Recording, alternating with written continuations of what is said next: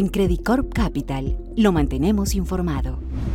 La inflación tal vez es el principal desafío para la política económica y los mercados en este 2022. Una vez a lo largo del año pasado observamos fuertes presiones en los precios de los bienes y servicios a nivel mundial que superaron con creces las estimaciones iniciales. No solamente la reversión de medidas de alivios a hogares y el rebote de la economía en medio de la reapertura generaron presiones alcistas sobre la inflación, sino que también nos vimos abocados a las disrupciones en las cadenas de valor globales por cuenta de problemas logísticos en puertos, la ausencia de containers y semiconductores, por ejemplo, que tuvieron un efecto muy negativo sobre la industria, particularmente la automotriz. En general, estos han sido factores comunes al comportamiento de la inflación en las economías latinoamericanas. Sin embargo, en estos países también ha habido algunos factores idiosincráticos que han jugado un rol relevante. Por poner un ejemplo, en el caso de Brasil se presentó en el 2021 la sequía más fuerte en cerca de 100 años.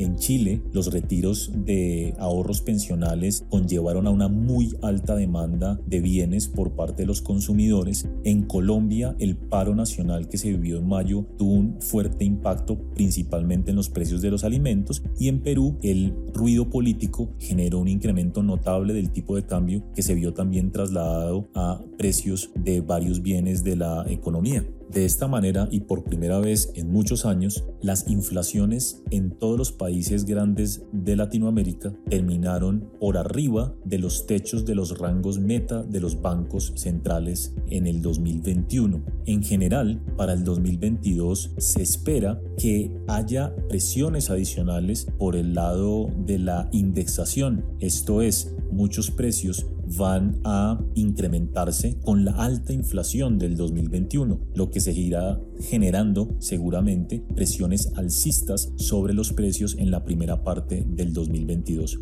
Dicho eso, se espera en todos los casos que en el segundo trimestre de este año observemos el pico de la inflación y que a partir del segundo semestre, entre otras cosas, debido a una base estadística más favorable y el retiro de medidas y estímulos tanto fiscales como monetarios en todos los países, veamos un descenso de la inflación que permita que ésta se acerque al menos a el techo de los diferentes rangos meta de los bancos centrales. Dicho eso, en algunos casos podremos ver inflaciones que aún se mantendrán al final del 2022 por arriba de ese límite superior impuesto por las autoridades monetarias. Específicamente, esperamos que la inflación en Argentina termine este año en cerca del 56%, en Brasil 5%, en Chile 4.6%, en Colombia 3.7%, en México 3.8% y en Perú